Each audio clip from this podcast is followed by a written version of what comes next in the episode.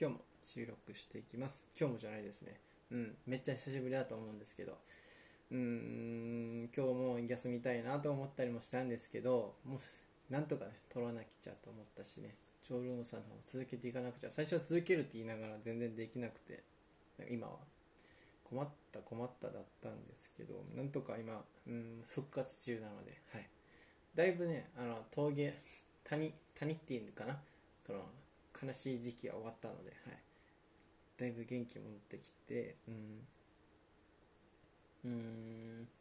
まあもうさすがに大丈夫だろうっていうかもう今一番あの心はひどく痛かったことがねあって、うん、とんでもなく痛かったので これ人生ではじうん、なんかトップクラスぐらいの痛みというね、はい、みたいなことがあったので、はい、ちょっと休んでましたということで、ちょっと、はい、やっていきます。で、うん、今日のお話は横に置いて見比べると分かることがかなりあるよっていうそういうお話で、うん、今まであ、まあ、最近はあっさり系で、まあ、今回もあっさり系だけどまあまあまあなんだろうな。オールマイティなお話ができるかな。なんだけど SNS 系のお話なんですけど横に置いて見比べると分かることがかなりあるというお話で、えー、主題タイトルはですね自分をリストに入れるっていうえー、主張といいますか内容でやっていきます。でまあこれの解説がまず必要だと思うんですけどおそらく僕はこの当時メモメモ当然今見て見ながらね喋ってるわけですけどおそらく僕がこの時思ってたのはですねうんなんかえっ、ー、と自分リストに入れるっていうのは SNS の Twitter のあのリストですよね。覚えわかるかな？Twitter のリスト欄みたいなのがあってあれあれの活用の仕方を言ってるんですよねきっとね、うん、いやそうなんですよ。リストって。で、えー、どういうことかっていうと上手い人のを自分のリストを作って上手い人リストみたいな。僕の僕絵を描いてるんですけども絵のお話だったら絵が上手い人リストって作ってあげてそれで、うん。えーと自分もそこに入れちゃうっていう感じ、うん、そうするとタイムラインに流れるものってその上手い人たちがいっぱい出てくることになるからそこで自分のあの普段発信しているものってどうなんだろうっていう。そういうことを比較しようっていう意味で自分をリストに入れるっていうタイトルに僕はしてたみたいでそう。理由としてはピックアップしてる人の中に自分のタイムラインを組み込んで、うん、自分のうんと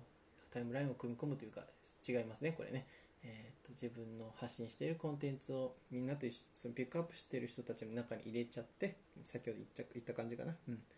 でタイムラインを自分で組んでね。でそこの中で、えー、比較することによって客観視できるよねという、まあ、そういうお話ですね。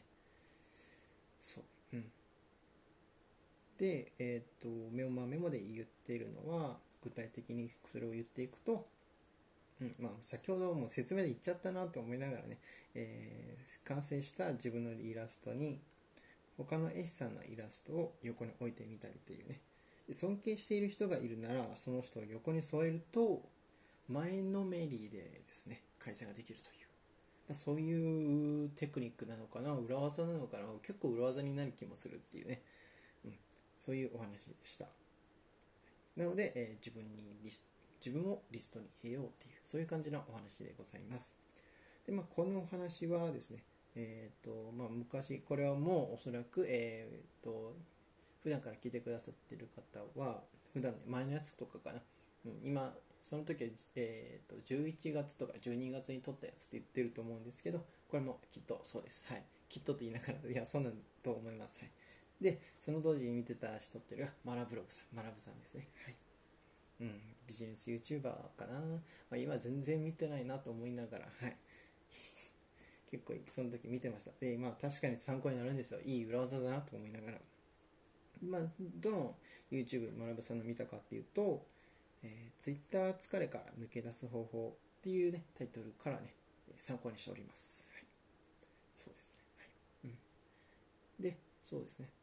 ではではでは、この辺でですね、えーと、反対意見とか質問意見とかについて、うん、なんか、まあ、その辺に関しての深掘りとかかなと思いながらね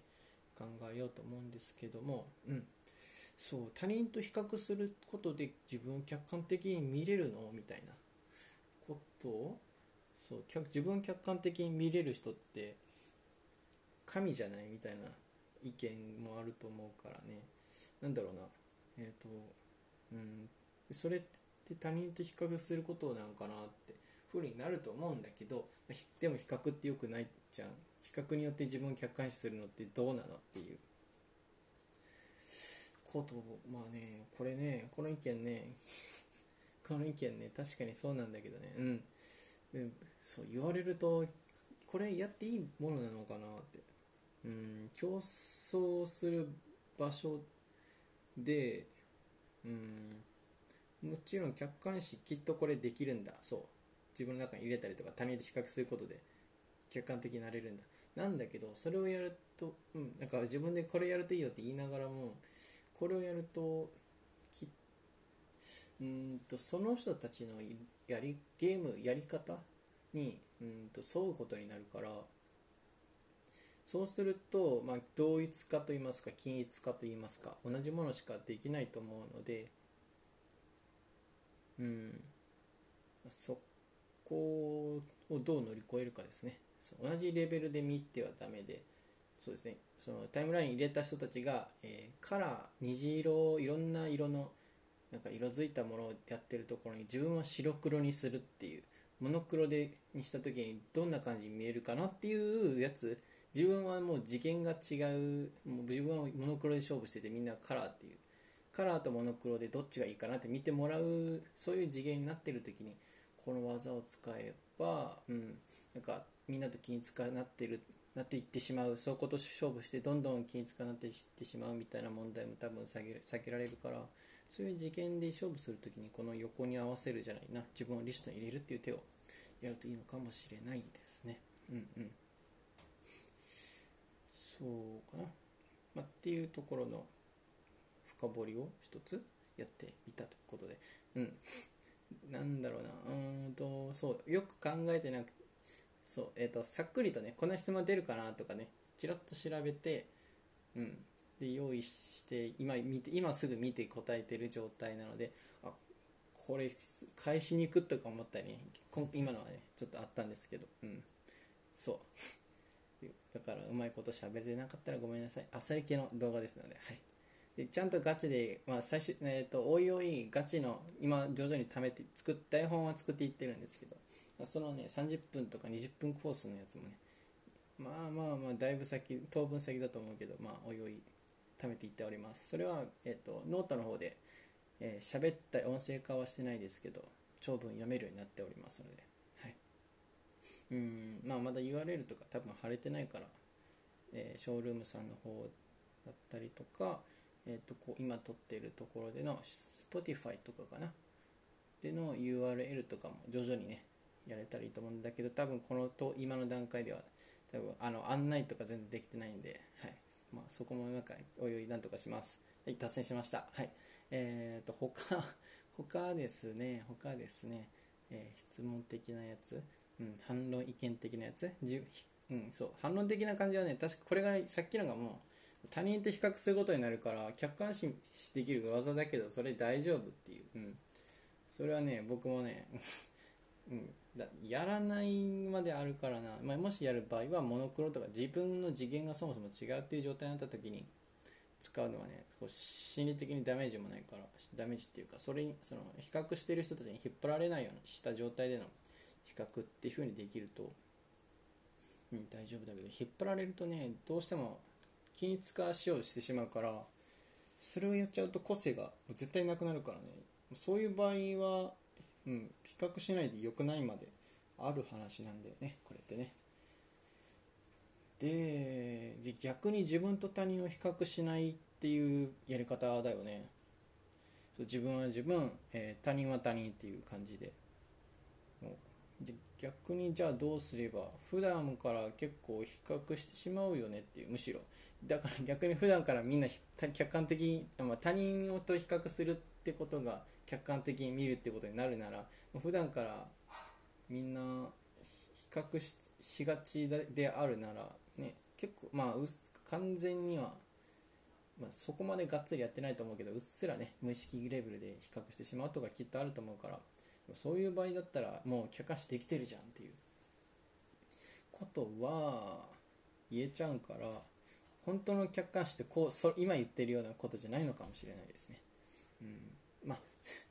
本末転倒なので進めます。えー、自分と他人を比較しないにはどうすればいいかのお話に関してはうんうんうんこれはね僕がおすすめしているのは単純接触効果というんですねまあ干渉はしないけどうんとつながる程度の弱いつながりをまで止めておくっていう試みですかね。具体的には挨拶だけでいいっていう。挨拶した後になんかこまごましたなんか話をする必要もないだろうし SNS だったらもういいね程度でいいと思うし。うん。干渉しないためのやり線引きとしてはそれが単純接触効果って言われるものになるかどうかで判断しようっていうことかな。うん。でそこの線引きをすると、えー、干渉をしないって状態ができるからそうするとね、うん、相手から何か言われることもないし自分から相手に対して何かしようっていうふうにしなくていいから相手を強く意識しなくて済むようになっていくという。でそうなればうんと他人の目を気にしない感じにもねなれるんじゃないでしょうかという。そうすると自分と他人を比較しないっていうそんな状態に本当にできたらできるの？みたいな。そんな成人いるの？みたいな状態ですけど結構いると思いますね。その他人と比較しない人は逆にみんなに見えないようなところにいたりするので実はね。うん。だから気づかないというかそんないる人いるの？みたいな感じになりやすいんだけど割と内向的な人っていうのが他人と比較しないその外交的な人は周りを見るからね。なんで内向的な人っていうのはその傾向がその傾向っていうのは、うんと、単純接触効果ぐらいでいいやっていう深く相手に、えー、干渉していこうっていうスタンスじゃない人たちだと思うんですけど内向的な人というのは、まあ、そのそういう人はそうなかなか見つからないと思うんですよね。そのやっぱよく目立つ人って外交的な人だと思うので。内向的な人ってのはこっそりねやってらっしゃると思うのではい。そういう人がきっと他人と自分を比較しない人なので、はい、でもじゃあ外国的なその他人とよく比較しちゃうよっていう人はどうしたらいいのってなると、うん、単純接触効果ぐらいのえー、軽いね、うん、つながりをでやっていこうっていうスタンスが結構いいかなと思いますはい、そういう感じの深掘りをやってみました。ででまあっていう感じで、まあ、今回のお話はおっと今回の話は、うん、横に置いて見比べてみると分かることはかなりあるよっていう、まあ、そういう感じのお話でした。でそういう感じのお話で自分をリストに入れるっていう内容のお話でした。はい。以上になります。ではでは